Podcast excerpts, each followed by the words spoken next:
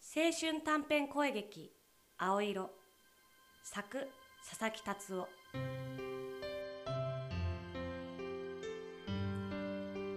スノームーンフレンド満月に手が届きそうな夜は、あなたを思う。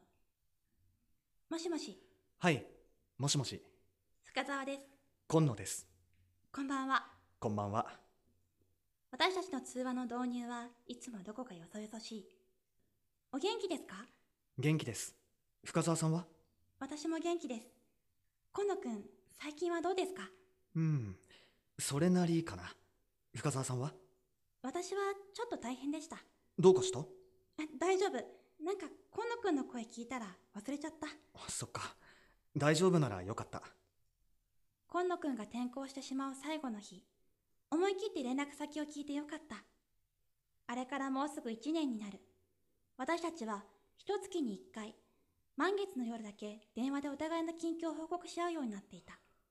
知ってる2月の満月ってスノームーンって言うらしいよスノームーン1年で一番白く透明に輝いて見えるらしい知らなかった。今見えるよ窓の外見てみるね。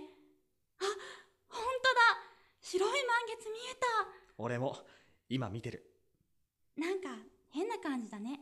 何が遠く、別の場所にいるのに、同じものを見てる感じ。確かに私たちに優しい沈黙が流れた。あのさ、うんもうすぐ春休みだね。だねまた来月も話せるかな。うんまた来月も話そう会いたい。本当はすごく会いたい。